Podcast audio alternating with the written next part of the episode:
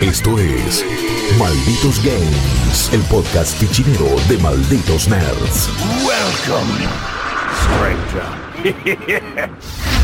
¿Qué tal amigos y amigas? ¿Cómo están? Bienvenidos y bienvenidas a una nueva edición de Malditos Games, el podcast sobre videojuegos del universo Malditos Nerds de malditosnerds.com. Nos ven, nos escuchan, nos leen en todos lados, en twitch.tv barra malditos nerds, en vortex.com, el canal 502 de Flow, en cualquier plataforma de podcast, en donde sea que quieran eh, consumirnos, eh, no van a poder hacer. Mi nombre es Guillermo Leos, en este caso yo estoy piloteando este hermoso delirio radiofónico llamado Malditos Games, donde hablamos siempre de los juegos que hemos estado probando, disfrutando, a veces disfrutando, a veces sufriendo en esta semana. No estoy solo, por supuesto nos acompaña el gran Ignacio Esaíns, alias Fichinesco. ¿Cómo estás? Muy bien, Guillo. Gracias por preguntar. No, me- me- siempre me interesa cómo estás, eso es lo principal. Lo primero es la salud, después viene el gaming y después vendrá la familia recién ahí, ¿no? Un poco más abajo. Creo que como lo primero es el gaming, eh, la salud ha pasado a un, a, a un estadio muy bajo en el resto de mi vida. El Sí. De ninguna forma, el gaming tiene cosas muy positivas de las que hablaremos una y otra vez. No es una de las negativas, es que fomenta el sedentarismo absoluto, el descuido de los tiempos y hábitos y básicamente el comportamiento de un adicto a la heroína, pero ni siquiera con la diversión que la heroína implica. Pero quizás con menos consecuencias a nivel eh, físico, por lo menos nuestras caras no se están cayendo. Eh, Habla menos menos es vos. relativo. Sí, Al- al- algo seguro te, te- te produce en este caso. Hay que ver qué le produce a él haber jugado, jugar tanto, estar tan informado, estar tan metido, haber hecho la mejor agenda posible de la historia de la E E3 2019. La persona que va a hacer que Malditos Nerds pueda probar la tremenda cantidad de juegos que vamos a poder probar en esta E3 que ya se viene es Jeremías Cursi, alias The Chopper of the People. ¿Cómo andás, Chopin? Bien, me, me gustó esta de Nacho de, de hacerme la de Joey Ramón y decir, hola, ¿cómo Está estás? haciendo el amor Sí. al micrófono, ¿no? Sí, está muy bueno Si están viendo la versión audiovisual, van a ver a un montón de gente agarrando micrófonos mientras Héctor se agarra la cabeza y se quiere aplastar los testículos con una puerta. Con la base del Sí, micrófono. con la base del micrófono, justamente. Todo muy bien. Eh, Eh, bien, ¿está sí. bien? Sí, sí, sí, sí, sí, todo muy bien, ¿Preparado para recorrer Los Ángeles como loco? Para Sí. patear de. Tengo eh, el desodorante para pies listo, los joggers listos. eh, Deberíamos ver qué onda este, este nuevo pack de desodorantes y lociones de Xbox. Alguien ¿Vieron? dijo por, por ahí por Twitter, hizo el chiste que todos queríamos hacer y nadie hizo por una cuestión de... ¿De qué? No sé, de corrección política. de- ojalá los repartan en la entrada de la E3. No, Pero, a ver, bueno. eso me parece que hay, hay que admitirlo. No hay convención eh, de videojuegos, de anime, de cine, de series, de lo que sea que huela bien. Así que Pará, no, no, está en la mal. E3 había... Yo no recuerdo sentir Ah, olores rancios en la E3. Yo, Yo el la- año. Bueno, pero porque ustedes no fueron a E3. Quizás, quizás el olor rancio. Cuando nadie huele el olor rancio, el olor rancio es uno. A ver, no. Digo, Eh, puede sucede lo ser. siguiente. Es una máxima, es, es Confucio. No, no puedes luchar con Confucio. Ustedes no fueron a E3 con público general. Uh, con bueno. verdadera cantidad de público No. general. Y no vieron a gente que estaba hace dos horas esperando jugar una demo de Kingdom Hearts, justamente. Uh, Y Como público, general, y público general que sabe que abren a las 12 y hace tres filas de cola bajo el sol Sí, impactante de, sí, sí. de y Los que Ángeles. tenían Sí. unos bolsones gigantes de persona dancing online cargados en la espalda con un montón de giladas que habían comprado mientras hacían una fila en un lugar del, del show floor que igual tienen eh, y todos los centros de convenciones esto ojo en la Star Wars Celebration no sentimos muchos hedores No, porque tenía mucha. Tenía un muy buen sistema de refrigeración. eso te iba a decir es sorprendente Tenías eh, aire acondicionado en un lugar colmadísimo de gente que, tipo, tenía frío. Decís, che, me tengo que abrigar. Mal, Y después mal. salías y hacía 8 grados bajo cero con nieve. Decís, la puta madre, dame un respiro. no sé cómo salimos vivos de esa batalla de Hoth pero casi muero a la vuelta. Sí, pero. Fue una- semana Uh, muy larga ¿se esa. de esa? Fue terrible. Pero todo eso hemos estado haciendo este año en Malditos Nerds y vamos a seguir viajando por todo el mundo llevándoles los eventos más importantes. Pero al margen de la E3, por cierto, la semana que viene van a tener un programa especial de Malditos Games donde estamos a estar hablando eh, sobre todo de las cosas que probaron Fichi y Maxi en la semana de jueces de la E3. Es un periodo que sucede un mes antes más o menos de este gran evento donde ustedes van a probar todo lo que se va a mostrar, o prácticamente todo, hay algunas cositas que se, re- que se reservan. Y es como decir, dale, tíramela todas ahora. Es- y es muy loco porque son cositas que se reservan ellos mismos. Que Sí, sí. nos sentamos, jugamos un juego increíble, uno de los juegos más esperados de estos años, especialmente para los gamers que amamos en los juegos clásicos de PC. Pero nos lo probamos, nos encantó y dijimos, bueno, ¿cuándo podemos escribir? Nos dijeron, no, no podemos. No, esto es embargo indefinido. Es embargo indef- este- Pero esto- es el GOTY, maestro. Esto es for your consideration. ni siquiera- no, claro, es para, era para ser jurados de, de Nada más. No era para, no era para hablar del juego y nos quedamos con la gana porque es el No. de los que probamos el que más nos gustó. Sí. Va, a ser lindo esa cosa, esa situación de cucardas que nadie va a entender bien por qué, porque nadie pudo decir un carajo de nada. Bueno, como a esta altura ya puedo decir que sí, pero en, en un momento también me hicieron probar eh, el año pasado un, eh, un juego que fue muy exitoso este, este año, que recibió muy buenas críticas. Ya podés decirlo, Eh, ya ya puedo decir, ya no, sí.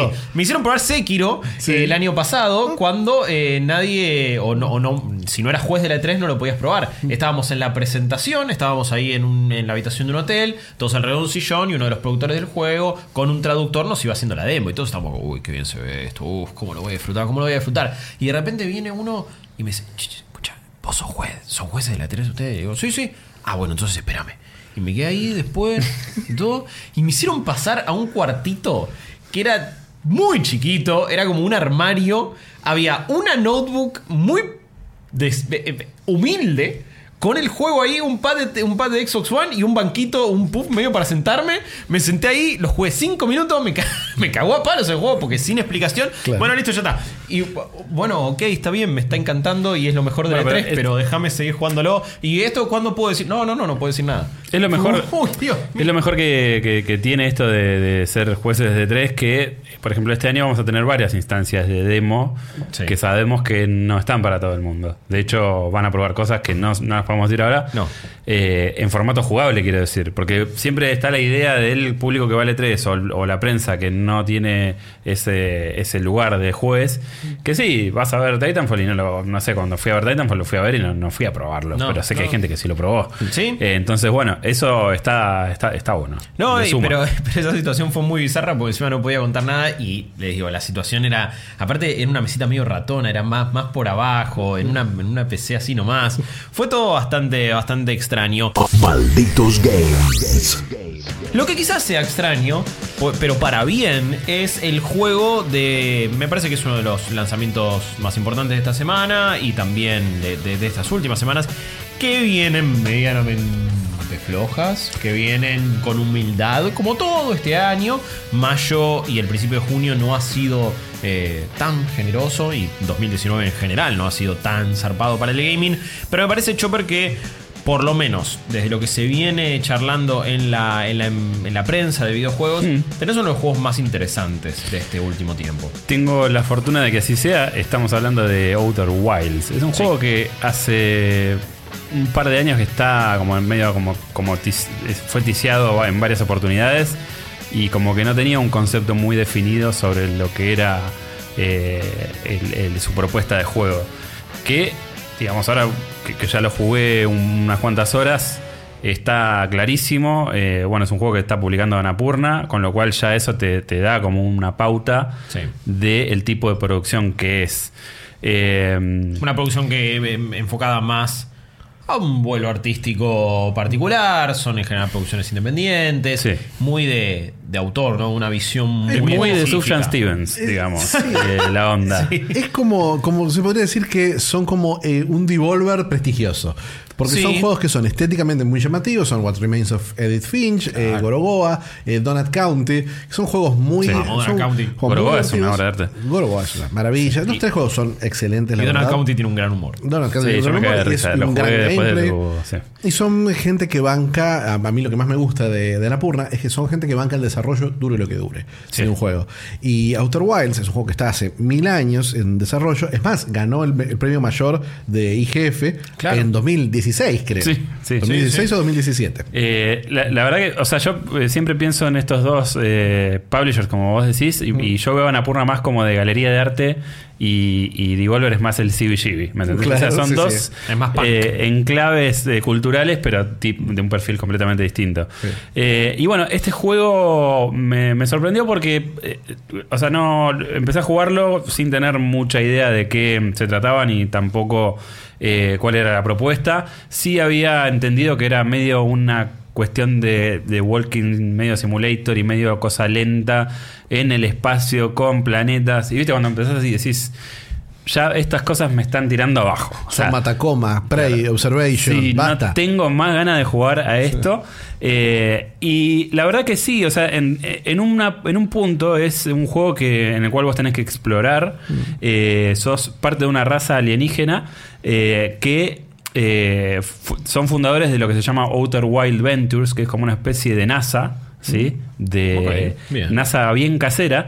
Sí. Y lo que hacen es como que ellos, desde que, desde que nacen cada uno de estos seres, eh, son entrenados para, para, para convertirse en exploradores. Tienen una cosa muy de... mm, eh, son tipo astrónomos y también son eh, biólogos y son geólogos porque, digamos, vos tenés que ir, eh, después te vas dar- dando cuenta que tenés que entender cómo funcionan el ecosistema de cada planeta, que es Sí. distinto, y tenés que prestar mucha atención, te volvés como una especie de investigador. La historia recae en uno de estos personajes que se levanta, se despierta de, de un sueño, eh, está en medio de un campamento, entonces está con su amigo de toda la vida que le dice, bueno, eh, hoy es el gran día, vas a, vas a salir con la nave, vas a ir a esa luna que tenemos ahí, vas a ver qué hay. Me dijeron que hay unas ruinas acá, fíjate. Entonces vos lo que haces es... eh, recorres un poquito el pueblo, te vas enterando de la cultura. Son unos tipos súper pacíficos, o sea, eh, parte de su, de, su, de su rasgo de identidad como, como raza que son, eh, tocan música medio folk, medio country, entonces uno... Esta onda muy campestre. Sí, me- uno, uno usa, por ejemplo, un banjo legendario que está en un planeta que vos lo puedes escuchar. Tenés como una especie de, de- de detector de señales que, te- que, que en el juego te invita a que vos escuches la frecuencia de sonido y escuchas música en distintos planetas y viajás.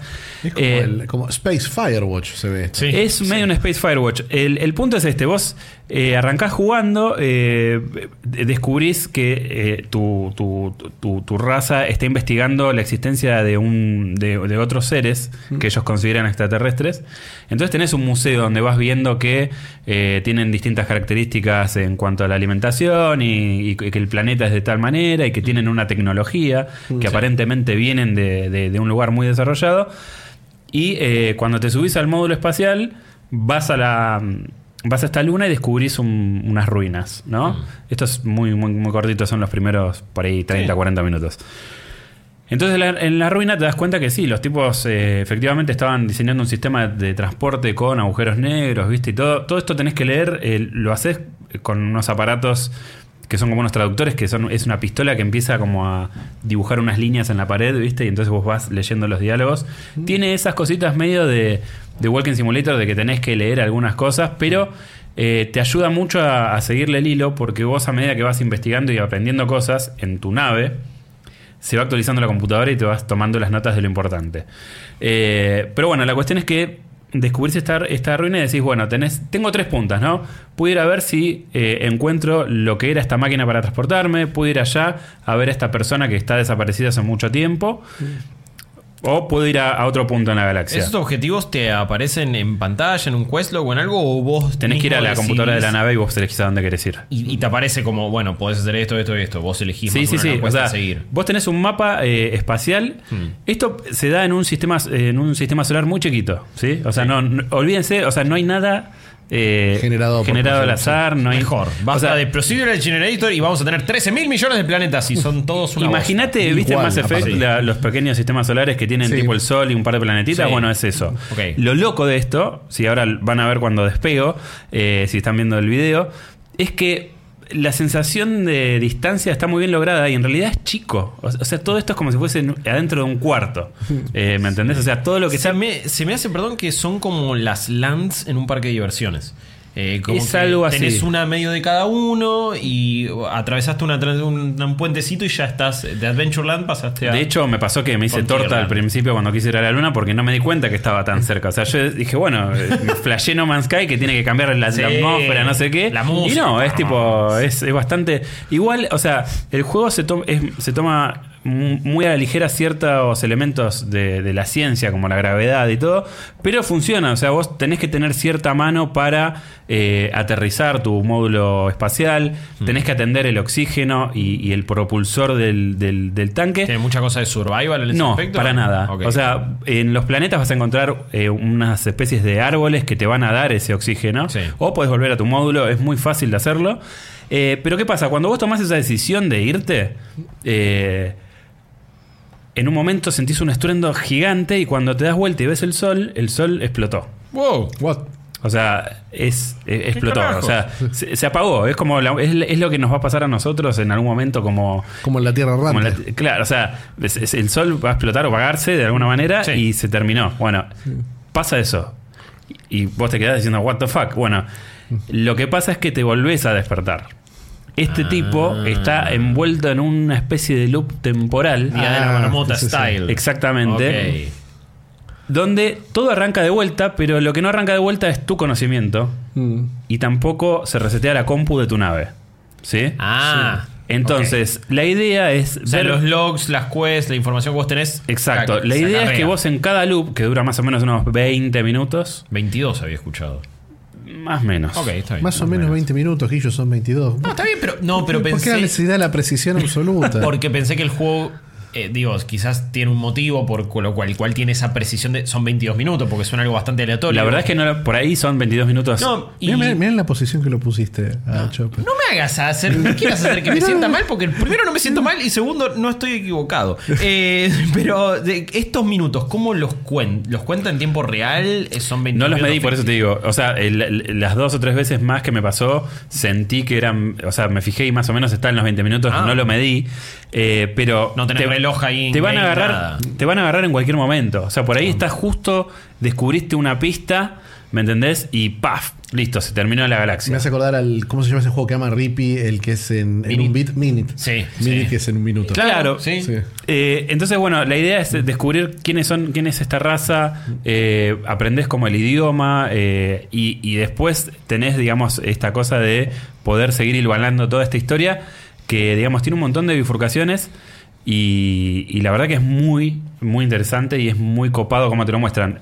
Eh, más allá de que la historia me parece genial y la idea del juego también, lo que me gusta mucho es que es una especie de interpretación de la ciencia ficción a través de los ojos de un niño. O sea, lo que me pasa con este juego cuando lo juego es como si yo estuviese jugando de chico a que me iba al espacio. O sea, muchas de las de, de- de la aparatería que usan parece, o sea, todo es muy artesanal en este juego. Medio de cartón. Medio de cartón, es medio medio Captain Spirit, ¿viste? Medio Sí, como esta cosa, sí. la música es muy emotiva y el juego es un juego Sentís emotivo. que en teoría esa nave no debería funcionar, pero Exacto, el- la estación espacial es, el, el- digamos, la lanzadera es de madera y te dice, ten cuidado porque es inflamable.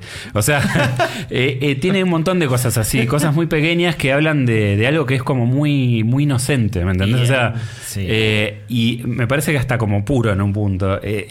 Eh, no sé, es algo muy personal lo que, lo que estoy planteando, No, pero, pero bueno. pero, pero me da eso, me da como, me hace evocar cuando uno se imaginaba cómo funcionaban esas cosas de chico. Bueno, Sí. todo parece una escenografía. Cuando te digo que es un espacio contenido, el de esta, el de esta, eh, este sistema solar, me lo imagino en un cuarto grande, ¿me entendés? Me imagino esa, Claro. esa distancia que parece enorme, pero de repente prendes un ratito el propulsor y ya estás en la luna, Claro, que es exactamente lo que pasa. Jugando con un móvil que tenés colgado en el techo. Exactamente, es eso. Es, el juego te invita a perderte de ese nivel, y, eh, o sea, en, en ese, en ese sentido, y es un juego que está repleto de, de- de- de clave melancólica. O sea, tiene, tiene eso, ¿me entendés? Es como. No sé, tiene una cosa nostálgica muy, muy potente. Eh, la verdad que lo que jugué hasta el momento no lo terminé, eh, pero me encantó. Entiendo por qué la fascinación. ¿Cuánto le pusiste? Eh, no le pusiste, no le pusiste nada, no le puse nada todavía porque no, no, no terminé la historia todavía. Ah, pero ¿cuánto Eh, tiempo digo? ¿Cuánto le puse hasta ahora? Unas cuatro horas, más o menos, tres horas y media, una cosa así. Decime exactamente, estamos con Guillo acá que necesitan un Claro, yo necesito precisión. Precisamente Si no, no tre- vale. 3 horas 37 minutos. Me parece muy bien, está perfecto. Es 3 horas 37, es un gran Eh, número. es, la verdad me parece encantador. O sea, es un juego que tiene mucha pasta. De nuevo, no, no, no esperen encontrarse una maravilla técnica. Es un juego que se ve muy, muy lindo. Artísticamente está muy bien resuelto. Eh, Consulta, ¿cómo se siente controlar a nuestro personaje? Jugarlo, controlar la nave. ¿Es cómodo, es incómodo? la, la nave funciona como cualquier. eh, eh, no sé si alguna vez. bueno, voy, a, voy a hablar de, lo, de, de ese jueguito eh, arcade de- de- que era muy popular en su momento, de la- del alunizaje, donde tenés que jugar. eh, bueno, eh, es una onda así. Eh, o sea, tiene cosas. eh, o sea. A ver, la nave se, se- comporta como, como, como en la gravedad. O sea, hay gravedad. eh, vos, por ejemplo, si vos saltás y en la luna y la luna no tiene la misma gravedad que tu planeta y activás de más el propulsor, te vas al carajo. Claro. Me pasó en un momento que me puse a. Me caí por un agujero negro que no sabía que existía. Fue un momento muy grosso del juego. Y quedé en el medio de la nada y veía a lo lejos el. Wow. que fue súper interstellar. Y quedé eh, eh, girando en mi propio eje porque no tenía más propulsor. Pero era el narrativo ese momento o fue algo que te pasó a vos de Me pasó porque, digamos, me caí de donde. O sea, no, no, no activé el. Se me gastó el propulsor y caí en el, en el medio de unas estructuras donde había un agujero negro abajo. Eh, y fue muy grosso. ¿me Solo es- eso ya me dio mucha Sí, más ganas de sí. jugarlo. Pero aparte fue, o sea, me vi cayendo, vi el agujero negro y dije, no me voy a caer ahí, paf. Y después Bueno. quedé en un punto de la galaxia donde veía todo muy de lejos, ya no me podía mover y girando así. Y ahí te quedas, te, te- ahí se te resetea. Y no, y ahí morís porque no tenés oxígeno. Claro. Eh, Todo te- lo que me contás es el anti-No Man's Sky y me encanta. Pero porque también me acuerdo la primera vez que me topé con un agujero negro en No Man's Sky. Y fue en la, en la previa. Y, en lo- y de hecho puse, uy, ahora pongo a grabar en la Play 4. A ver qué pasa. Y pasé por el agujero negro y estuve. Pasó un minuto, dos. Y de repente, pum, aparecí en otro sistema. Porque era un teleport, prácticamente un atajo, un agujero negro. Así en no ese funcionan juego. los agujeros negros. No, ya sé, pero para No Man's Sky, en teoría sí. Y lo, para lo único que servían los agujeros negros es, bueno, adelantaste un par de saltos de galaxias, de, de sistemas solares, o como sea que se llamaran. Y fue una decepción tan grande esto, porque sentí que era, ay, me está pasando a mí solo esto. Sí. Y debe ser un momento re orgánico y re zarpado. Y no, era una boludez. Era, era No, ah, eh, bueno, me ahorré ir a buscar un poquito de, de este combustible para hacer saltos. Todo Y lo fue. majestuoso se reduce a una mecánica de gameplay Sí. súper básica. Sí, O sea, súper No, chota. acá- y esto acá- es todo lo contrario. Esto como está muy crafteado, está muy Sí, sí, sí, artesanal. es, es todo muy artesanal. Eh, de nuevo, es un juego que tiene como una, una ambición artística muy grande eh, y narrativa también. Lo técnico, bueno, es, es, es un juego muy, muy despojado, ¿sí? O sea, no, no tiene gráficos de, Pero del tiene una carajo. identidad, tiene pero tiene, tiene muchísima personalidad. Incluso Eh, el- el- la interfaz, el HUD, lo veo Sí. como algo. digo, ah, ok, tiene onda. Tiene su estilo. eh, hay, hay- hay muchas cosas que, que- que me dan ganas de jugarlo. Eh, me asusta un poco, no sé cuánto durará, eh, cuán complejo es. ¿Es frustrante en algún momento, uy, tengo que volver a empezar? ¿O sentís que siempre estás haciendo progreso? No, lo que pasa es que, eh, a ver, por ejemplo, hay un, un planeta que son como dos, eh, se llaman los, son algo así como los gemelos, y son dos planetas que están orbitando y hay, están conectados co- como por una especie de... Es como si tuviesen un agujero en la atmósfera, entonces tienen como una arena que va de un lado al otro, ¿sí? Con tormentas. Eh, entonces cuando la arena pasa de un lado hacia el otro, eh, hay ruinas ahí abajo. ¿Me entendés? Entonces tenés un cierto tiempo. Eh, lo que tenés que hacer en este juego requiere que le prestes atención a los detalles, porque si bien a dónde tenés que ir y los misterios están en el satélite, ciertas reglas de los biomas eh, las tenés que leer y las tenés que retener con vos. Ah, ok. No es un juego donde vas a tener que tener la libreta y, y- y- y vas a tener que descifrar un puzzle y va a ser frustrante, no- para nada, pero sí tenés que prestar atención. ¿Lápiz y, papel tener? No, no lo necesité realmente, no. Eh, pero, pero sí tenés que, no sé, en un punto te dicen esto, ¿no? De bueno, el, eh, ¿sabías que en la- el, el sistema de acá con la gravedad pasa tal cosa? Bueno, entonces vos ya sabés que cómo evitar esa tormenta, por ejemplo. O sea, tenés. Claro. El progreso es la información que vos vas a Claro, pero no, no- a ver, son como puzzles así muy, de una manera muy vaga y son muy, muy lógicos, digamos, no, no encierra ningún misterio, te lo dice todo ahí, es prestarle un poco de atención nada más. Mi- Eh, y la duración, entiendo que es un juego corto, no sé, eh, yo lo encuentro satisfactorio porque además, cuando vos vas aprendiendo eh, cómo funciona cada cosa, Después es subirte a la nave e ir directamente Claro, al sí. lugar, a donde querías ir. Por ej- no sé cómo me pasó. Me caí en el agujero negro, eh, reseteé, o sea, se reseteó la partida y lo, lo que- o sea, te deja justo en el punto donde estás por subirte a la nave y despegar. Mm. Siempre Y en te el vas mismo lugar, tener- siempre en el mismo planeta arrancás. Sí, sí, sí, sí. Mi único miedo es que esta cosa de- del, del reloj que nos está como comiendo y persiguiendo todo el tiempo haga que, que me sienta apurado y no pueda disfrutar o explorar ah, con, con- con las ganas que quizás querría estos planetas. Y siempre estoy, bueno, tengo que estar como optimizando mi tiempo. Bueno, ahora ya con- tengo esto, tengo el otro. No sé con cuánta tranquilidad quizás Eso, pueda eso- lo que pasa es que es un juego que no te va a pen- a penalizar, digamos, no es un Dead Rising, ¿me entendés? O sea, es No, claro, pero siento que voy a llegar a un lugar, igual no, no, no lo juego todavía, pero voy a llegar a un lugar y voy a estar como pendiente, uy, no, bueno, pero tengo, tengo pocos minutos, tengo que conseguir la mayor cantidad de información posible, porque si no es otra vez volver, ir, venir. No, no, yo realmente no, no lo sentí como un impedimento o como algo que empañe la experiencia, porque justamente, digamos, en- el- esto que yo cuento puede parecer como una galaxia gigante, pero los planetas... eh, Llegas muy rápido. Se, llegas rápido y además son relativamente chicos. Ok, ¿Y no hay fast travel, nada por el estilo? No, puedes poner la, la nave en piloto automático y vas y llegas en un 2P2. O sea, no, no hay. eh, O sea, ahí, acá vemos el mapa.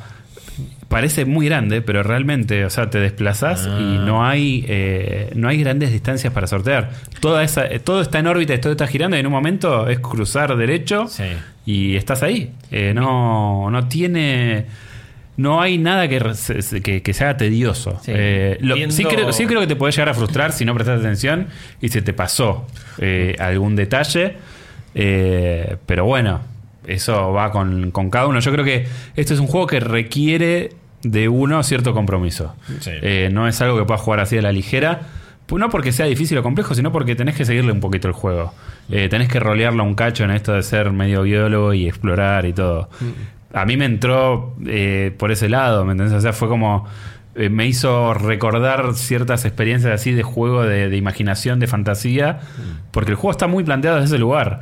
Eh, como digo, es todo como, como interpretado desde la visión de, de un, de un, de un chico, ¿me entendés? Es, es muy loco lo que hacen, pero, pero funciona. Hay algo que, que- que- que viendo las, la- las imágenes del juego, creo que ahora intuyo, y es que el reloj en realidad es, es, eh, es el sol mismo. O sea, vos vas viendo el sol y cada vez está como más colorado y más a punto de estallar, y ahí te vas dando cuenta ya después de un Sí. par de ciclos, te deberás decir, bueno, cuando está en este punto, me quedan 5 o 10 minutos. Sí, es muy Y si no, ya está impresionante. Eso sí, eh, así como te digo que es un juego que es muy despojado a nivel visual, los efectos climáticos y los biomas están súper bien. Sí. La sensación, no hay una sola vez que el sol estalle y no me genere una cosa de perplejidad, porque te lo es como, no sé. eh, eh, te- te lo ves, ven- es como decir, ya, listo, se terminó, ¿me entendés? O sea, siempre te es, sorprende. es el efecto Majora's Mask. Exacto. Eh, Sí, claro, que también tenía una punto. estructura medio de, de loop Claro, temporal. sí, sí. Eh, aparte de. Yo veo, veo- vi, me pareció ver en el video que había bastantes puzzles en la interacción. No, realmente, o sea, lo que, lo que capturé, eh, o sea, no hay, no hay puzzles eh, así como de la manera tradicional, vamos a decir. Eh, lo que se vio fue una traducción que, que estaba haciendo, por ejemplo, que eso es, eh, es automático y es una forma más de explorar lo que sería un, un, no sé, un audiolog, ponele. Porque vos, o sea, arrancás desde la figura inicial, ¿sí?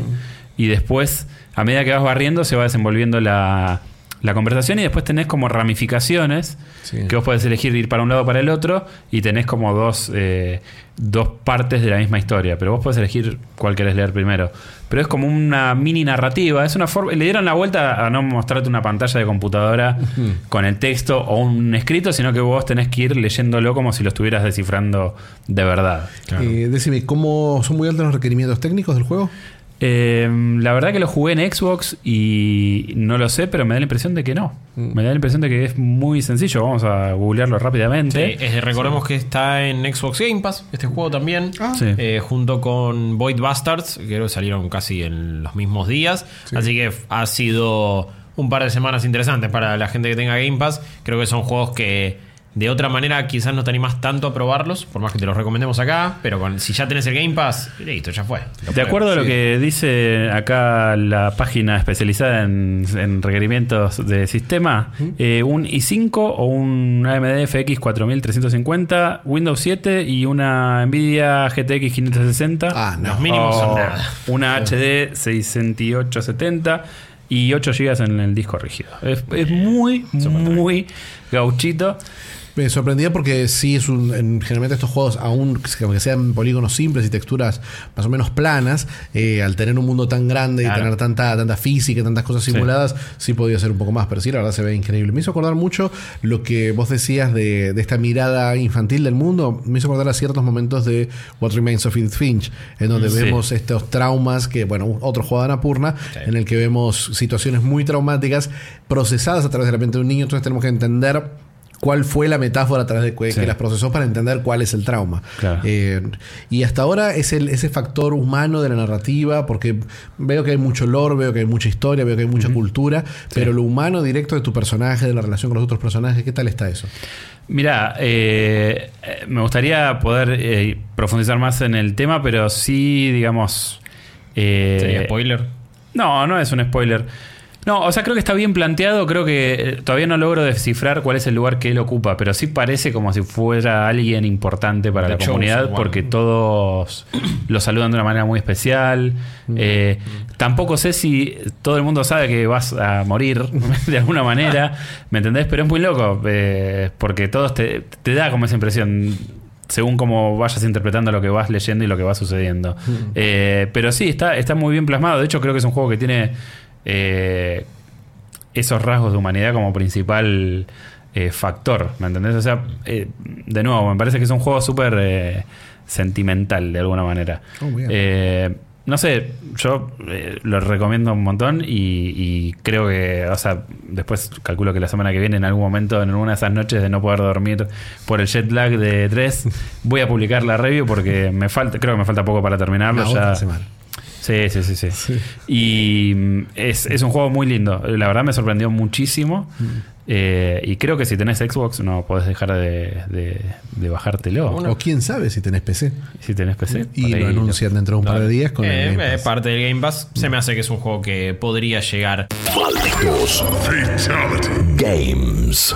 Digamos que quizás en mi caso tengo todo lo contrario a lo que ha sido la experiencia Outer Wilds, de exploración, de fascinación, de, volver a sentirse un niño, de volver a de, explorar mundos, de conocer nuevas civilizaciones, razas. Eh, acá nos metemos en lo que es eh, una de las copias más descaradas, eh, más burdas y más y con menos carpa realmente que he visto en mi vida, diría yo. Eh, desde, an- desde Dantes Inferno que no veo algo así. Eh, en el sentido que, man, si querías hacer Diablo 3, pa- no sé, ponele Diablo eh, Sarasa, Diablo Warhammer. Torchlight 2. Claro. Bueno, juegazo, por cierto. Sí, sí. Eh, Todavía mejor que Diablo 3, pero sí, eh, estoy hablando de Warhammer Chaos Bane. Es eh, Diablo 3. Eh, es eso. Y este, espero que les haya gustado. Pero, porque no puedo creer cómo le han copiado tanto la interfaz. Eh, la parte del inventario tiene hasta los mismos circulitos para, para poder elegir eh, qué tenemos en nuestro equipamiento, como es la versión de Diablo de consolas. Eh, toda la interfaz, todo el control funciona de la misma manera. Estamos hablando de un eh, action RPG, ¿no? Eh, medio, bueno, algunos dirán que también es un hack and slash, ¿no? Como, eh, como esas eternas discusiones de qué género es Diablo, eh, que empieza más como un hack and slash, pero igual es un RPG de acción, ya con un montón de, de distintas eh, clases y ya con más magia. Con Me parece, me parece que lo, lo que podés usar para diferenciarlo es qué es más importante a la hora de avanzar en el juego. ¿Tu habilidad o eh, la forma en que vos vayas leveleando el personaje y consiguiendo el loot? la forma en que uno va leveleando. Entonces, Entonces, ahí es un RPG. action RPG. Lo vemos con un mismo tipo de cámara eh, isométrica, ¿no? Como solemos ver a los juegos de Diablo. Y nosotros vamos a tener que elegir entre cuatro clases posibles. Bastante obvias, bastante poco inspiradas, en que tenemos un enano que sería medio como el bárbaro en este, en, en este mundo, tenemos un soldado que es lo más genérico, como un ardo eh, y, y apático que pueda haber, un mago eh, y una elfa eh, también medio hechicera que eventualmente puede hacer las veces de necromancer. Para, de- son los personajes de Gauntlet esos. Eh, bueno, de cualquier eh, historia medio RPG, de cualquier persona que alguna vez dijo voy a jugar D&D y voy a hacer mi propia campaña. Eh, si me vas a hacer un juego así, me pones las cuatro clases más obvias del mundo, Sí. no sé ni para qué lo estás haciendo, pero eso ya les debería dar la pauta del grado de originalidad e inspiración que tiene Wolfham, Wolfhammer, mira, Warhammer Chaos Bane en este caso, porque es, es un juego que honestamente decís, bueno, ¿para, ¿para qué lo tenemos en nuestra vida? ¿no? ¿Para qué en, eh, en un mundo donde está Path of Exile, eh, como un juego también muy similar a Diablo, pero gratuito, eh, y que ha tenido años de actualizaciones y que realmente está muy bueno, en un mundo donde tenemos Torchlight y Torchlight 2? Que si no jugaron Torchlight 2, sobre todo, vayan y háganlo. Eh, si les gusta, si alguna vez más o menos disfrutaron de Diablo, ese es el juego que tienen que ir a buscar. Eh, sí, que A mí, no, yo eh, pienso en, el valor, que esto que vos decís, ¿no? Del valor de este juego. Y, y me respondo esto de. Bueno, capaz que hay gente muy fanática de Warhammer que va a consumir cualquier producto, pero a su vez. Pienso en Warhammer y digo, es la, es la saga que supuestamente le gusta a todo el mundo, pero no conozco ni uno. No, yo no conozco fanáticos de Warhammer o fanáticas. eh, sé que seguramente. Perdón, alguno me va a putear seguramente, pero. No, no, eh, pero a mí, a mí me pasa exactamente lo mismo. No, no los conozco y me parece que eh, quizás ellos ven en el lore y en la narrativa, que ahora les voy a contar más o menos cómo es y cómo la cuentan, algún tipo de virtud o algún tipo de atractivo. Porque estamos obviamente en el mundo de Warhammer, donde eh, hay un culto que quiere sembrar el caos a través de justamente unos, eh, en este caso serían como unos sacerdotes, que van reclutando a ciertas criaturas y ciertos personajes para empezar a sembrar el caos en, algunas, en algunos reinos y en algunas ciudades. A nosotros en el comienzo del juego se nos, eh, se nos culpa por la muerte de uno de los eh, principales comandantes y, y- y personas que dominan una de estas ciudades. Al toque igual cae de una manera muy rara eh, una especie de, de- de- de mago, de un sacerdote como con mucha, mucha categoría y mucha chapa, que dice, no, no, yo vi que en realidad fueron o- o- otras personas, unos cultistas que mataron a este señor, así que dejen al personaje protagonista, que es el jugador, tranquilo. Y medio como que ahí comenzás toda una serie de misiones para empezar un poco a limpiar tu nombre y para demostrar realmente quién es- qué está sucediendo y quiénes quieren sembrar el caos. Eso igual después deriva en darte cuenta de, ah, no, ok, el villano la otra persona que quiere el poder de la zaraza para dominar el mundo. Se lo estoy comentan- contando todo de una manera tan vaga porque esto está contado a través de... ¿Vieron que ah, hay muchos juegos que utilizan el recurso de te meto unas medio postales eh, dibujadas a mano, un textito abajo y una narrativa de y en el reino de que esto estaba sucediendo y alguien quería sembrar el caos y con toda una cosa súper teatral, pero teatral nivel eh, jardín de infantes, eh, eh, pero mezclado con una fantasía medieval de, de algún adolescente de 15 años, ¿no? Eh, donde todo, eh, alguien que le gusta demasiado el metal, no sé. Sí, Eh, siempre, siempre tuvo esa estética de Warhammer. bueno, Yo- y tiene esa, esa forma de contar la historia y acercarte a los personajes y de que nada te importa un sorongo. O sea, si ya de por sí la historia de Diablo 3, en, en- en mi caso, me importaba poco y nada, si lo que le pudiera suceder a Deckard Cain eh, me, me pasa kilómetros de distancia, imagínate la de Warhammer Te hago una consulta. ¿Vos, ele- ¿Vos elegiste a Bragi Axeviter o es el único que tenés? eh, Bragi. Bragi es mi, es A mi- Bragi. es- a Bragi es mi enano. Que yo dije, voy a ir con él porque la verdad me. ¿Lo bautizaste así o se llama así en el libreto? No, no, se llama así eh, como, como personaje en este caso.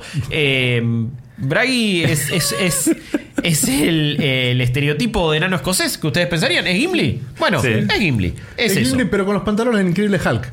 Y los pantalones Sí. es una de las razones por las cuales. Ya les voy a empezar a comentar cómo se siente un poco más la jugabilidad, pero. ¿Qué queremos en un juego de este estilo? En un action RPG de loot que constantemente nos va dando nuevas cosas y nuevas habilidades. Es que nuestro personaje sea lo más fachero posible. Sí. Bueno, Yo no sé, lo he jugado varias horas y de hecho a mí me gusta mucho este tipo de juegos, entonces por más malo que sea, el- y bueno, y sigo, siempre es un nivel más, un loot más, un- Sí, no, una se habilidad que tiene, tiene ese factor adictivo, lo tiene. Es, es terrible y yo caigo muy fácil en este tipo de juegos, pero me gusta mucho. Eh, todos los ítems que agarré, incluso cuando ya tenían nivel legendario, ¿no? Ya era como dorado. Sentía que no le cambiaban nada a mi personaje a nivel estético. Ah. Y desde que arranqué, estoy en cuero Sí. y con Pará, unos pará. pantaloncitos tipo Hulk y en vez de azul pasan a ser verdes. Y cuando agarro lo que sería un casco para otros personajes, le cambia la barba a mi personaje. Ajá. Eh, y Pero cuando que no, consigo el otras pecheras, no, no- a ver, no o sea, te- tiene un efecto, pero no es el no es que vos te, te pones el casco cambia que lo agarras. estético el loot que vos conseguís, pero es tan mínimo el cambio Mm. que nunca lo ves. Y no es que, insisto, no es que estoy agarrando todos ítems eh, grises. No, grises, verdes, azules, ya directamente dorados. Supongo que después vendrá eh, violeta y por último debería ser naranja. ¿Es el único personaje? marrón. ¿Cómo? ¿Es el único personaje? No, no, no, Eh, cuatro. no, no, son cuatro, son cuatro, ¿Cuatro? posibles. Son cuatro posibles y lo podés jugar también con otras eh, tres personas también. Como para que sea un team de cuatro. Para que sea más diablo, digamos. Sí, Más diablo sí, obviamente, pero eso fue una, fue una decepción enorme. Es lo que, lo que más querés es decir, uy, mirá la pechera que tengo ahora. Claro, Uy, mirá el hacha que agarré, papá. Y el hacha, eh, en mi caso, el personaje es como dual wielding, tiene dos eh, hachas o, dos armas de ese estilo. Sí, la vas cambiando y vos ves que quizá le cambia un poquito la forma, pero, pero no es que de repente tiene la cabeza, no sé, de un dragón o algo así. Hay, hay unas posibilidades tan grandes para hacer esto. Incluso en Diablo 3 con el monje, que vos decís, "Ah, es un monje, ¿qué le vas a meter a un monje? No sabes lo fachero que era mi monje. Pero eh, eso era lo lindo. Y acá no sentí absolutamente nada de eso. Eh, en cuanto a la jugabilidad, yo lo estuve jugando con, con un joystick. Se controla prácticamente igual que, que- que un Diablo de consolas. En ese caso se controla muy bien, se mapea todos los botones, está perfecto. De hecho, Eh, lástima, eh, o sea, está, está la, la cámara ahí abajo, pero si se ve la pantalla completa se ven los botones y, y todo igual. Sí, no, no, estoy igual. Y las esferas de vida y de, energía, de maná que constantemente vamos, en, el caso de este personaje, vos cada vez que pegás con tu ataque común vas ganando energía para poder hacer las otras habilidades y que tienen un periodo de recarga a veces o no, que son habilidades que justamente cuestan puntos de energía. Todo eso es prácticamente igual a Diablo. Hay una sola mecánica interesante que eh, tampoco sé si explotan a fondo y es que vos vas agarrando como unas bolas de de sangre serían, de una energía distinta, toda roja, que una vez que nosotros las tenemos, te- te- tenemos completo un contador, lo activamos con, con LT o con L2 y lo que hacemos es, nuestro personaje medio que entra en un modo furia, va recuperando la vida, hace unos ataques muy fuertes eh, y podemos zafar de algunas situaciones complicadas, pero agarramos tan esporádicamente eso- esos orbes que ni siquiera siento que sea algo que pueda distinguir del todo el juego y no es, no, no es una mecánica que quieras usar tanto y de hecho te la vas a terminar guardando todo el tiempo porque como es tan difícil de conseguirlo es medio como una, una- posibilidad de salvarnos. La jugabilidad está bien, me parece que eh, cumple con lo que tiene que hacer este tipo de juegos. Van a venir hordas de enemigos gigantes, vas a estar matando millones a la vez. Pero Eso- el desafío es nulo. El desafío es nulo. Eso Ah, es ra- rarísimo. Cuando subís la dificultad, casi que no, no vas a necesitar mucha estrategia, sino ser un poquito más cuidadoso. Pero a la vez siento que está muy desbalanceado en algunas eh, mecánicas que tenemos que tener para evitar que nos ataquen. Disculpen. Uy, se- vino un estornudo y se fue. Eh, eso así, le dijo, iba a pasar, casi que golpeó la puerta, le dije, no entres amigo, así que le dije que no Estoy pase. ocupado, Sí, sí, estamos ocupados Sí. acá. Em, por ejemplo, en mi personaje tiene con el stick derecho un ataque... Braggy. Eh, Braggy, obviamente, Braggy. No le digas mi personaje. Decirle Braggy. Maggie, Ma- Maggie Braggy. Eh, en este caso, tiene un, como un gancho que yo lo tiro y me puede servir para desplazarme por el escenario o estunear a los enemigos y acercarme a ellos. Esa es una habilidad que tiene. Pero cuando me encierran enemigos grandes, no hay forma de salir, a menos que yo tenga habilitada una habilidad, que en este caso estaba mapeada el triángulo, y que hace como un rusheo que yo atraves- atravieso a los enemigos. Sí. Y de esa manera puedo salir de un lugar en el que estoy rodeado. O podría apretar una habilidad con eh, R2 o RT que hace un salto y hace un ground pound, un golpe en el, en el piso. Y ahí medio que es, tiene un efecto de área y es más o menos que desplazo a los enemigos. Pero es igual se va recargando, así que no siempre lo tendría que tener. Y es como que digo, si- no, yo tengo la posibilidad de customizar qué habilidades tengo. Si yo no tengo esa habilidad puesta, no sé cómo escapar, no sé cómo salir. Y ahí me van a encerrar tres enemigos y si están en una dificultad elevada, voy a morir. Morir no tiene mucho costo porque conseguís oro todo el tiempo y con oro pagás para volver y volvés ahí ¿Pagás al barquero? ¿Eh? ¿Le pagas al barquero? Al... Más o menos, más o menos tampoco tiene demasiada creatividad, pero al toque ya estás de nuevo. Si no, podés pagar también unas especies de, de gemas que todo el tiempo van dropeando y vas consiguiendo. Que eventualmente, porque esto habré jugado unas 6 horas más o menos y todo el tiempo me voy introduciendo una mecánica nueva, una mecánica nueva. Siento que me estás subestimando eh, porque no, no te da todo entrada. Y entiendo eso, o sea, los juegos a veces te tienen que ir dando todo progresivamente, pero acá es como... Dale, man, veo que en la ciudad hay un montón de gente para venderme cosas y todavía no me habilitaste nada. Veo que hay altares que digo, esto va a servir para algo y todavía no me lo diste. Y recién a las 5 horas del juego me está diciendo, bueno, acá tenés un árbol de habilidades que es como la constelación, la constelación de un hacha y con estas gemas vas pagando para 5% más de daño crítico, 10 más de fuerza, eh, tanto de esto. Podés comprar hasta habilidades que podés después eh, equipar. Pero hablando de las habilidades, para mí era una de las, de las fallas más grandes de este juego, por lo menos yo lo sentí así. Cuando estamos jugando también eh, un Diablo, por ejemplo. Lo que hacemos es, tenemos un loot nuevo, lo queremos equipar. Tenemos una habilidad nueva, la queremos probar. Acá lo que tenemos es un sistema que supongo muchos RPGs lo han usado. Últimamente lo vi en Kingdom Hearts. Y es que nosotros tenemos un, un número específico de skill points. Que va subiendo a medida que nosotros leveleamos o incluso que completamos algunas quests. Ponele que tengo 40 skill points. Cada habilidad que yo equipo y, y mapeo a mi control consume una cierta cantidad. Este, ese rush que yo le dije, bueno, son 5. La versión mejorada son 10. Eh, un- una, una habilidad que es para eh, tener más daño crítico o para que se amplíe mi habilidad máxima, mi vida máxima durante unos 15 segundos, vale 5. Bueno, y así vas completando todo eso. El tema es que ya tuviste que hacer malabares para llegar a. Para, para más o menos estar en los 40 o lo que tengas en realidad. Y de repente te toca una habilidad nueva porque le habiliaste, pero vale 10. Y, y tengo que cambiar todo. Pero esos skill points te suben cuando lo peleas.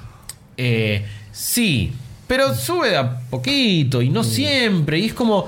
Y ya estás, ya tuviste, ya pasaste un tiempo organizando y haciendo matemática para que pueda más o menos estar todo bien distribuido. Y cuando cae una habilidad nueva, vas a tener que cambiar todo. O no vas a estar tan dispuesto a probarla. Y vas a decir, bueno, pero ¿para qué? Ya está. Y Eso es lo peor, lo peor que te puede hacer un juego, darte cosas nuevas y que no quieras probarla porque tenés Porque que economizar recursos. A mí me- Es, a- es ridículo. Lo que menos me gusta de lo que vi hasta ahora es esta sensación de. No, Porque ahí la- ahora- ahora te la- lo voy a contar. La estética es, es bastante fea, pero lo que más me molesta es esta sensación de liviandad que tiene el personaje en el escenario y, y la carencia de peso en los combates. Porque Mm. lo que tiene Diablo es que eh, se ve así como, como digamos, como eh, isométricamente.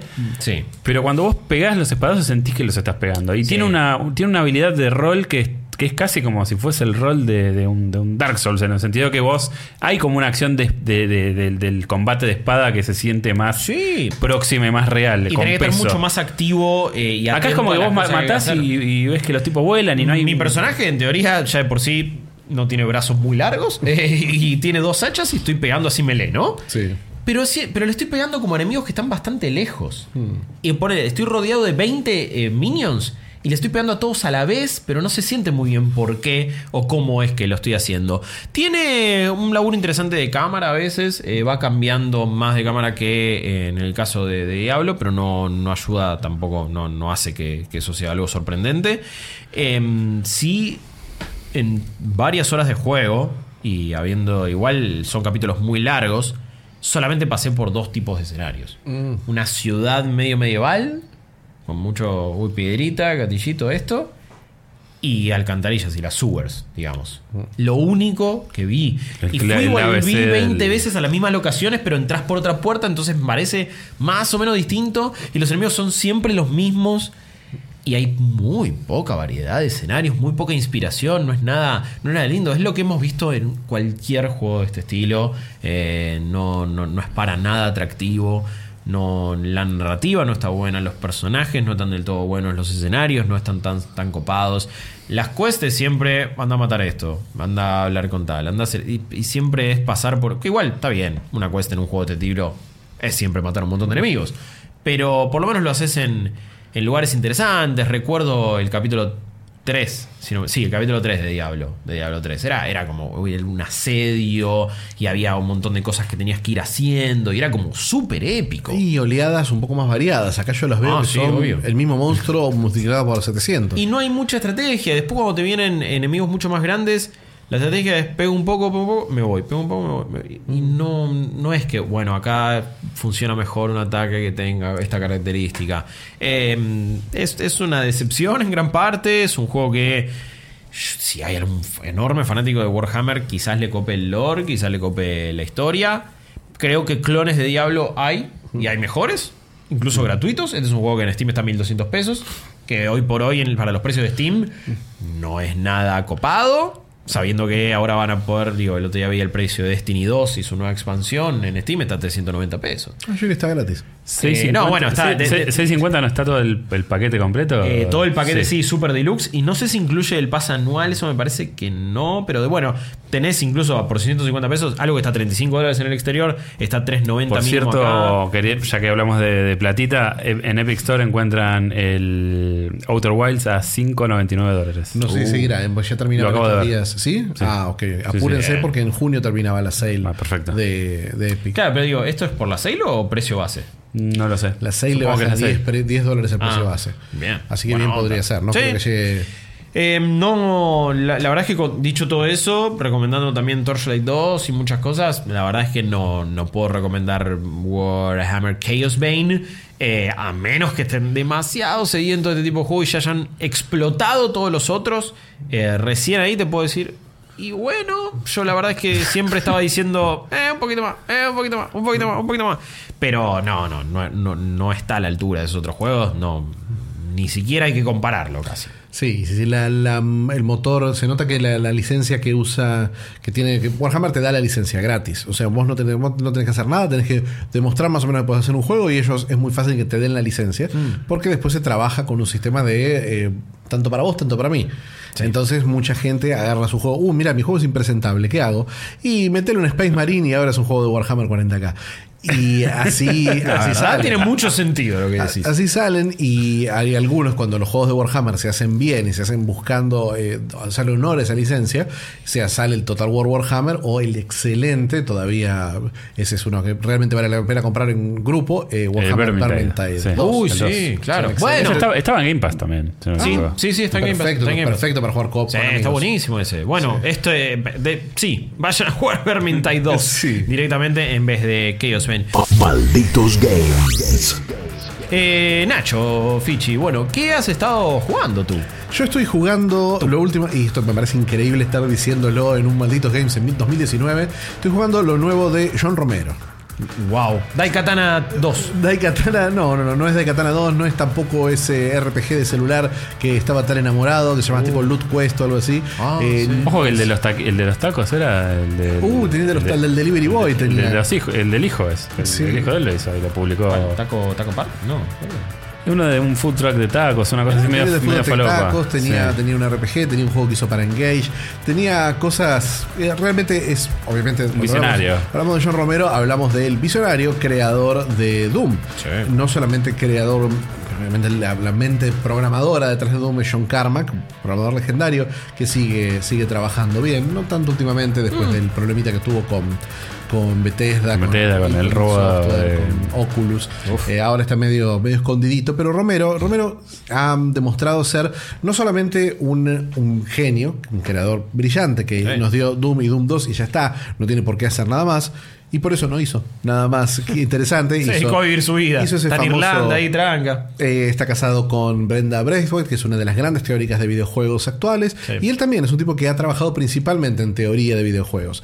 Hace unos años dijo quiero volver a hacer un FPS y empezó a trabajar con Adrian Karma, que era el hermano de John, en un juego que se llama Shadow Room, eh, Black Room. Y empezaron a trabajar en este Black Room y más o menos le salía, pero él se sentía oxidado. Entonces, mientras estaba oxidado este Romero, el, el rockstar original del gaming, Sí. eh, dijo, voy a, voy a agarrar mi viejo juego, Doom, y voy a, voy a probar algunas ideas de diseño de niveles. Las voy a probar en, en este- esta herramienta que yo manejo perfecto, que yo la conozco a la perfección, y vamos a hacer algunos niveles. Y a lo largo de dos años hice una colección de nueve niveles brillante. Realmente brillante. Su nombre es Doom Sigil. O sea, un sigil es una especie de señal mágica. Y es eso, es un megawatt. Son nueve niveles eh, empaquetados en una colección que hacen, que agarran Doom, el clásico, clásico Doom, y en vez de ser, y no se sienten retro para nada, eh, se sienten muy, muy modernos. Un- Una, hace nueve niveles basados en enfrentamientos cerrados, divididos por una mecánica bastante ingeniosa, que nos hacen amar a Doom. Es más, recuerda, me recuerda más al Doom 2016 que ¿Que al Doom original? al Doom- que al Doom original. Ok. Eh, acá lo estoy jugando. El, eh, la mejor manera de jugarlo para mí es teniendo el Ultimate Doom en- comprado en Steam, que vale más o menos 80 pesos. Sí. Y ¿Qué es lo que nos da ese Ultimate Doom? el Ultimate digamos? Doom les da los tres, los tres capítulos originales y el cuarto capítulo de Flesh Consumed, que es un poquito superior. Eh, Claro. Y Y este sigil es gratuito. este ¿no? sigil es completamente gratuito, lo pueden comprar, lo pueden bajar gratis o Sí. pueden bajar una versión que vale 6 dólares con 66 que viene con música digital de Buckethead. 666. De 666, por supuesto. Eh, de Buckethead, eh, un guitarrista... eh, Un cabeza de termo. Un cabeza de balde. Es que supo ser un Guns N' Roses. a veces- Sí, sí, sí, sí, pero él, él- él es como fluyante por ahí. Es un tipo que te va, hace su rock, hace su cuestión, Sí. pero también es un tipo que trabaja algo más ambicioso, más experimental, más eh, sinfónico en su caso, Hmm. que es fascinante, la verdad. Y la banda sonora sí es muy, muy buena. No sé si vale ponerle Seis dólares con 66. a un juego que es gratis, pero sí, sí está. Es más casi que una donación y un muchas gracias. Es una propina. es una propina, pero que realmente vale un- lo, que es, lo que es un juego que tiene un trabajo, no es algo que se hizo en una tarde, Romero. O sea, realmente se sienten dos años de trabajo en este excelente, excelente episodio extra. ¿Cuánto lo terminaste? ¿O- No, es muy difícil. Eh, acá acá la, la grabación esta es una de las primeras veces que lo jugué. Eh, me olvidé de hacer una grabación nueva, pero en este momento estoy por el quinto, sexto nivel porque lo quiero terminar. Se puede, se puede, hay cinco niveles de dificultad como siempre en Doom, pero Sí. yo lo estoy jugando en Hardly Plenty, que es el, el nivel medio y es, es particularmente difícil. Porque cuánto- ¿Se pone, se pone muy salado? ¿Cómo? ¿Es muy salado el, el, ¿qué? el nivel de dificultad? El nivel de dificultad es salado porque está. Es como que es un capítulo 5 de Doom. Entonces Claro. asume que jugaste ayer hasta el capítulo 4. Es para, para, para conocedores de Doom y para gente que está muy acostumbrada y que todavía este- que tiene muy. Muy. Bueno, Doom, para los que no lo conocen o para los que lo necesitan una pequeña. Un pequeño refresque, es un juego de acción en primera persona. El juego de acción en primera persona. Por casi- excelencia. por Padre. excelencia padre, padre del género, o al menos padre del género moderno, donde uno, donde quizás la diferencia mayor que uno tiene con los juegos de acción actuales en primera persona es que no tiene, no puede mover su arma sobre el eje Z. Solamente es eje X, eje Y. Nosotros giramos en 360 grados y podemos disparar en cualquier dirección. Horizontalmente y no verticalmente. Horizontalmente y no verticalmente. Eh, son niveles niveles cortos, generalmente son bastante cortos. Cuando, cuando ya conozco un nivel de este sigil, puedo terminarlo en 8 o 10 minutos. Ok. Pero las primeras veces no toman definitivamente 8 o 10 minutos. Mm. Claro. Eh, son el sigil del juego es un símbolo que usa Romero. Romero usa absolutamente todas las, las texturas y mecánicas del Doom original. Quizás con algunos pequeños cambios que solamente se pueden, eh, se pueden usar en la versión que los jugadores actuales de Doom usan, que es Z Doom. Ok. Y les diría que si quieren probarlo, compren el Ultimate Doom en Steam, son 80 pesos, no sean ratas, tengan este juego, este pedazo de historia, Sí. ya deberían tenerlo, ¿qué les pasa muchachos? Y si y bajen un programa que se llama GZ Doom, que les permite jugar Doom, como lo ven si están viendo el video, con las texturas, con los polígonos, con la, la definición un poquito más grande, las mismas texturas de siempre, pero con una definición que hace un poquito más fácil jugar, un frame rate consistente. Mejor adaptado a 16.9, a todo. Exacto, no el 320 x 240 en un cuadrado que estamos acostumbrados los que hemos jugado Doom originalmente. Eh, Claro. Como Papito que jugó Doom. Eh, había que decirlo. Sí, era, era casi obligatorio. Era casi obligatorio. Los niveles de, de Sigil tienen a este simbolito. eh, lo que vamos a hacer en estos niveles es avanzar un poquito, en- enfrentarnos con una colección de monstruos que, que Romero trae para divertirnos, que ya desde la primera parte del segundo nivel nos traen un varón del infierno, que Ah, era un- que, que es un- un- uno de los enemigos más potentes de- del Doom original. Eh, acá lo que cada vez que- activamos ese, ese sigil, ese, ese simbolito, disparándole desde cualquier punto, a veces es hasta difícil encontrarlo, a veces hay algunos secretos, todo, Claro. abre distintas secciones del nivel. Entonces el nivel se va abriendo de a poco. Y son Se van, niveles... abriendo- se van activando plataformas, se van abriendo puertas. Van subiendo plataformas, se van activando puertas, eh, se van activando teletransportadores, van bajando ascensores.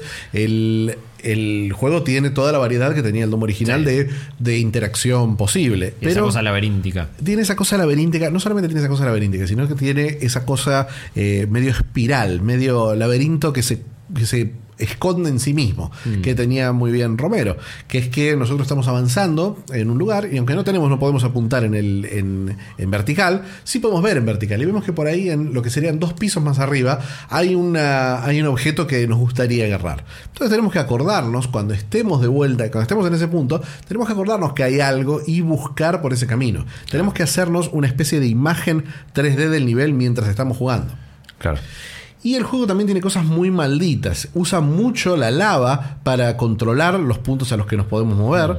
Tiene plataformas muy, muy angostas que nos obligan a estar conscientes de dónde terminan. Eh, Angostas y llenas de curvas. Y llenas de, de- Y de llena de esquinas. enemigos tirándote. Llenas de enemigos porque en Doom uno tiene que moverse, uno, uno no puede parar de moverse. claro. Entonces, mientras más te limitan la movilidad, más te lo complican. Mm. Vos tenés que estar todo el tiempo consciente de lo que te rodea.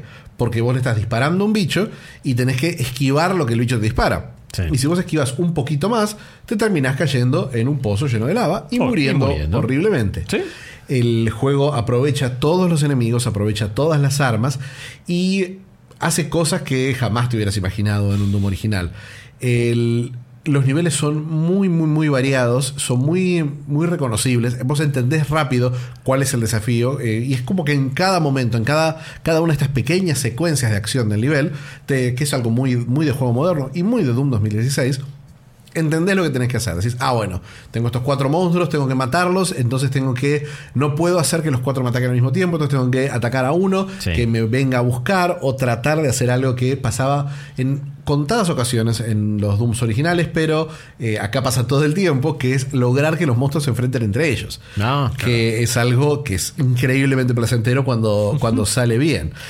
Eh, hay una. mm, A ver, ahí había anotado, había anotado algo. Sí, que- no, está bien, entendí mi propia, mi propia anotación. De Eh, Machete. sí, sí, sí. El uso de la luz y la sombra es completamente distinto al Lo- del Doom. bueno, eso justamente lo veía, digo, qué, oscuro se ve en cierto punto. Es oscuro y aparte está combinando ese uso de luz y sombra. Hay puntos en donde vos vas a entrar, no vas a ver absolutamente nada, solamente vas a poder guiarte por una luz que parpadea a la distancia y generalmente esa luz corresponde a un enemigo que te está disparando. Eh, lo, lo probé un poquito en el modo pesadilla, es... Sí, es imposible, es. divertidísimo, pero es imposible. Es una tortura real, es una, una verdadera pesadilla. Eh, es un. Como, como verán los que están viendo por. mm, eh, que estén viendo el video podcast, el juego ya empieza en una situación más o menos imposible en la que estamos enfrentándonos con tres enemigos en un lugar cerrado y tenemos que correr a agarrar una escopeta. Todo el juego está tratando de transmitir esos momentos de acción y de y agre- agregando complicaciones que sí son Romero te odio, pero también son Romero te amo. No, Porque no. Es- nos- es una sensación única que siento que ningún otro juego te, te- te puede dar hoy por hoy. Lo que, lo que tiene Doom, lo que mantiene Doom con respecto a cualquier otro juego moderno es un nivel eh, vertiginoso de, de movimiento que no podés, no podés duplicar porque es un juego que tiene, tiene espacios muy muy grandes y tiene una velocidad y un ritmo que es imposible de duplicar sin esta simpleza que tiene también. Claro. Al no tener, al no, no tener, al no, no apuntar en vertical y pasar todo frente a vos, no hay no hay un reconocimiento que tome un tiempo en un cuarto. Vos entras a un cuarto y vos ya sabés lo que hay Sí. y ya sabés lo que. lo cómo que te pueden atacar, cómo lo puedes esquivar, cómo pueden matarlo. Sí, sí, sí. Saberlo no significa hacerlo. No, por supuesto. Y, eh, y bueno, y este uso de luces parpadeantes, de, de los Incluso mismos- enemigos que de repente pasan a estar iluminados y después son una sombra y no los ves también. Eso tiene, tiene, son cosas que se sienten realmente modernas en un juego, en un juego clásico. Sí. Y es es fantástico, fantástico realmente poder volver a Doom con las herramientas del diseño de juegos modernos. Y antes no quería saber nada con, con Black Room. Y ahora- ahora me muero por jugarlo. Y el juego Sí. tiene y el juego no solamente tiene esto sino que tiene arenas multijugador. Recuerden que Doom tenía esos deathmatch que eran Hermosos. que eran uno contra uno Sí. que eran mortales pero eran muy muy divertidos. Acá nos conectamos a través de multijugador y después y podemos jugar podemos jugar enfrentándonos o podemos que tenemos una arena y esa arena tiene una puerta al nivel real. Entonces podemos entrar al nivel y jugarlo con un amigo. Jugarlo cooperativo como también se podía jugar originalmente Claro. Doom. Mira. La verdad que es un juego completísimo, es gratuito, eh, lo pueden bajar en cualquier momento. Si tienen un Doom dando vueltas, en algún momento compraron un Doom, en algún momento tuvieron un Doom instalado En un disco. Si no, Termino. agarren los Broly, cómprense el Ultimate y pónganse al día. sí, la verdad que lo- lo- lo- lo- el juego, en el punto que llegué, es- estoy en un punto que no sé si voy a poder seguir en el, en el nivel de dificultad que estoy, pero me dieron muchas ganas de empezarlo de vuelta y retomar la mano. Porque, Sí, sí. porque bueno, este GZ Doom yo no, no lo había probado hace mucho tiempo. Había probado el Z Doom, que era este que te permitía apuntar en, en otras direcciones y un montón de cosas, un montón de cambios al original y hay muchos niveles creados para eso. Este es un nivel más clásico, es una conexión de niveles más clásica, pero este GZ Doom hace que se vea y se juegue como un indie moderno, como un homenaje a Doom, pero que es Doom. Que es Doom, en efecto. Es, es la, la si nunca probaron Doom, creo que es la forma de jugarlo. GTC, GZ Doom y bájense este sigil que es una maravilla. Eh, estoy muy entusiasmado por, por probarlo. Por probar ahora en la 3 Doom Eternal. Eh, le tengo todas las ganas del mundo.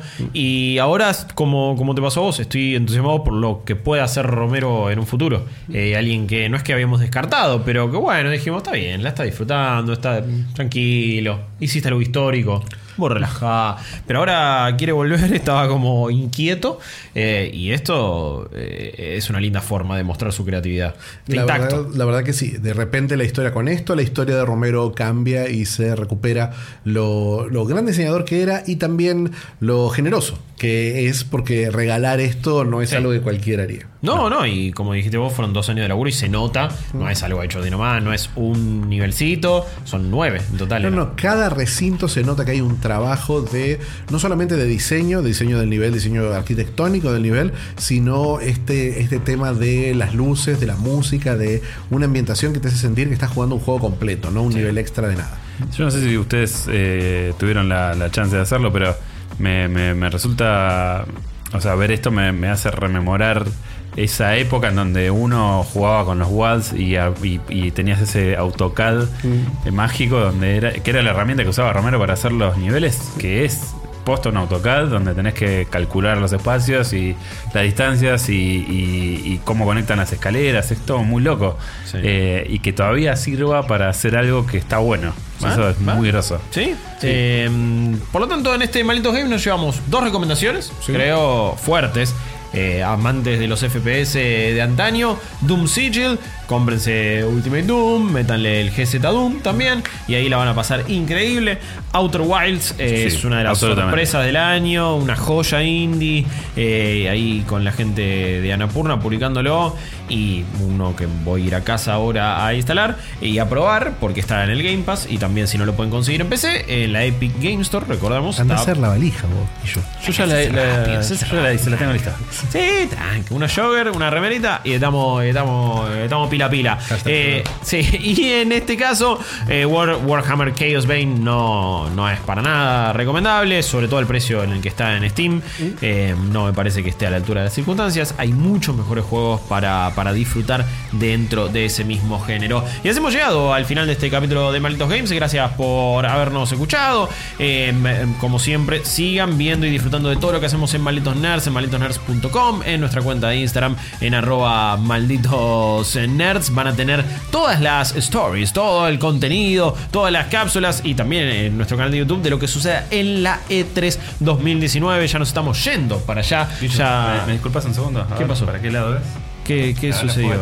Ah, sí, nos ponemos, nos calentamos ahí las manitos en el fuego, nos hacemos un fogoncito acá. Esto ¿Sabes fue que recién ahora entiendo lo que es el fondo, no? Claro, es de La fogatita, Sí, fogatita. es una, es una fogatiña que está muy bien. Así que se viene el E3 2019. Va a ser mucho más zarpada de lo que pensábamos hace un tiempo. Vamos a probar todo y la van a vivir acá en Malditos Nerds. Que Eh, la pasen lindo, chicos. la vamos a pasar lindo y ojalá ustedes también acá la pasen más que bien con toda la gente del otro lado. Nos vemos la próxima. Adiós.